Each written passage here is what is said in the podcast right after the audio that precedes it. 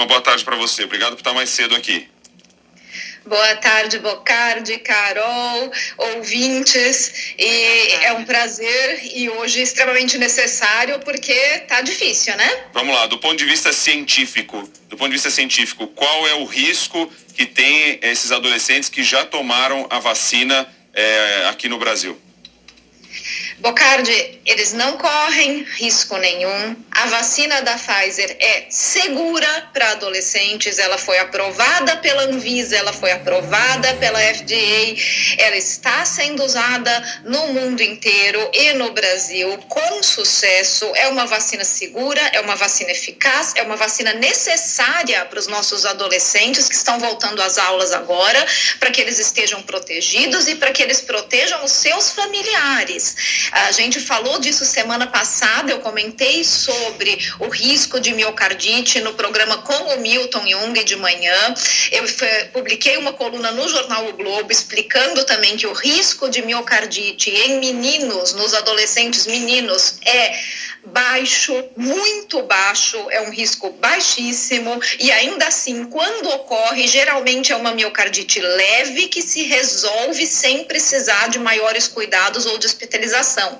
Bem diferente da miocardite decorrente de COVID, ou seja, se o menino adolescente pegar COVID, o risco dele ter uma miocardite grave é infinitamente maior do que o baixíssimo risco que, que ele pode apresentar se acontecer após a vacina.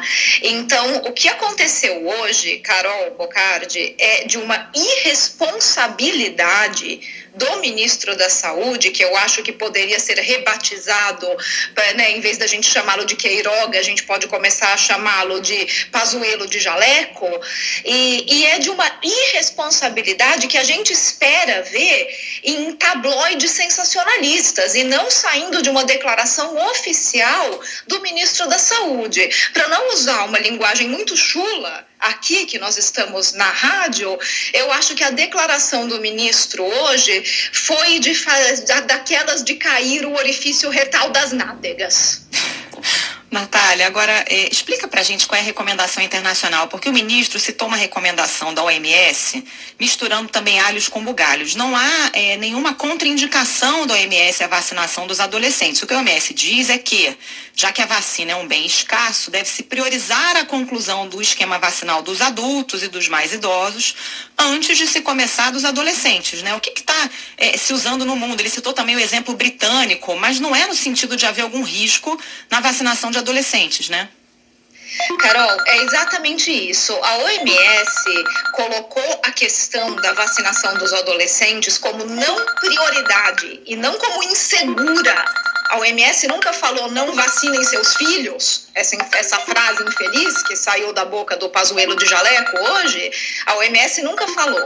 A OMS disse que, por uma questão de solidariedade com os países que ainda não conseguiram vacinar sua população adulta e sua população de idosos e que correm mais risco do que os adolescentes nesse momento, seria interessante priorizar as doses existentes no mundo por uma questão de solidariedade para esses países que ainda precisam dar, de repente, primeira dose nos seus idosos, nos seus profissionais profissionais de saúde. Então, a OMS, da mesma maneira que deu essa mesma declaração em que, eh, na questão da terceira dose de idosos, lembra? A gente já comentou isso aqui também, que a OMS falou: olha, primeiro a gente precisa garantir a vacinação mundial de adultos e idosos, depois a gente pensa em adolescentes, a gente pensa em terceira dose. Então, a questão da OMS é uma questão social não é uma questão de segurança da vacina. E a mexer com essa questão da segurança e principalmente chamando as mães e esquecendo também que criança tem pai, né, que é uma coisa muito curiosa, mas chamando os responsáveis, vamos, né, dar esse desconto para o ministro, ele é de outra geração, né, chamando os responsáveis para dizer não vacinem, não levem os seus filhos para vacinar. O, o, o ministro com isso ele cria um meme que vai direto para as mãos do movimento anti-vacinas. Existe um livro muito bom de uma pesquisadora americana chamada Heidi Larson, que chama Stuck, e eu acho que ele nunca foi traduzido para o português. E ela analisa as origens do movimento anti-vacina. Eu falo um pouco do trabalho dela no meu livro Contra a Realidade, que foi lançado agora com, em parceria com Carlos Orsi. E o que ela comenta é que o movimento anti-vacina ele não nasce no vácuo. Ele nasce de um momento onde há uma descrença, uma perda de confiança nas instituições. E o que, que a gente está vendo no Brasil nesse momento? O que pode ser a semente do crescimento de um movimento anti-vacinas no Brasil, porque com uma declaração dessas, que vem direto do ministro da Saúde, a gente abala a confiança da população nas instituições, a gente abala a confiança da população no PNI é, é quase uma receita de como destruir um dos melhores programas de imunização do mundo. E a gente não pode ficar nesse, momento, nessa ingenuidade de achar que o que está acontecendo agora não vai ser o movimento anti-vacinas no Brasil daqui a 10 anos, daqui a 20 anos, do mesmo jeito que ele é presente nos Estados Unidos e na França. Porque hoje não tem.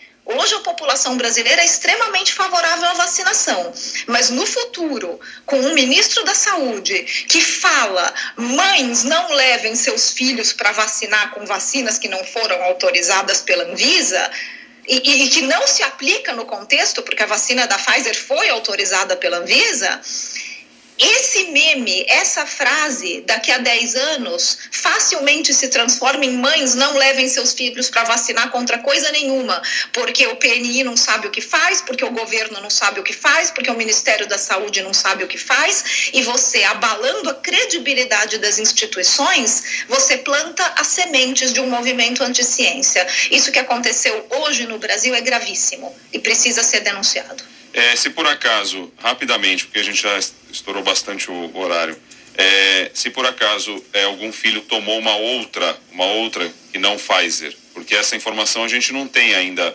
a, a, certeza, vai começar a aparecer agora, quando as pessoas forem olhar na caderneta e falar, realmente eu tomei uma que não é Pfizer. Até agora não temos essa informação. Se por acaso alguém tomou e o ministro diz que, que por ele, o Ministério da Saúde disse que os estados aplicaram, os municípios aplicaram outras vacinas, Há algum problema? Olha, Bocardi, provavelmente não, mas as outras vacinas ainda não foram realmente testadas e aprovadas pelas agências regulatórias. Então, se isso aconteceu, isso também é um erro muito sério. Eu realmente gostaria de ter acesso aos dados que sejam investigados para a gente saber se isso realmente aconteceu ou não.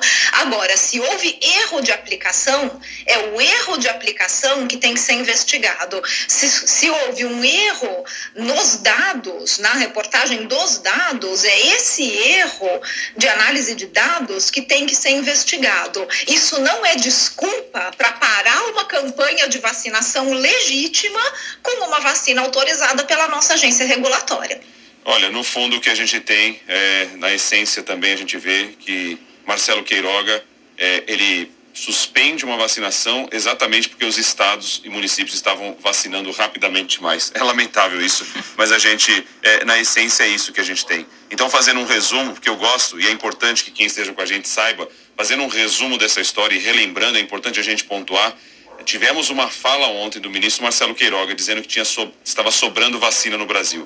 E ao mesmo tempo a gente tinha estados e municípios sem vacina. A gente tinha cidadão sem vacina, a gente tinha cidadão sem segunda dose da, da mesma vacina que tinha tomado como primeira. Então ficou escancarado ah, o, o estado lunático do ministro da Saúde ontem. Hoje, e portanto, um dia depois, ele vem com esta decisão, dizendo que faltou vacina, porque daí ele já mudou o discurso dele. Não tem mais vacina sobrando, tem vacina faltando. E está faltando vacina por quê? Porque estados e municípios, segundo Marcelo Queiroga, aplicaram as vacinas em quem não deveria aplicar, que não seguiram o plano. E aí, se não bastasse isso, se não bastasse isso, seguindo a linha de pensamento e raciocínio e ação, se não bastasse isso, o nosso ministro da Saúde suspende a vacinação em adolescentes, alegando que há algo a se investigar por conta do Ministério da Saúde, sem envolvimento da Anvisa, trazendo todo esse desserviço para a nossa população aqui no Brasil. Só para a gente resumir e esperar qual será o próximo capítulo desta grande alucinação.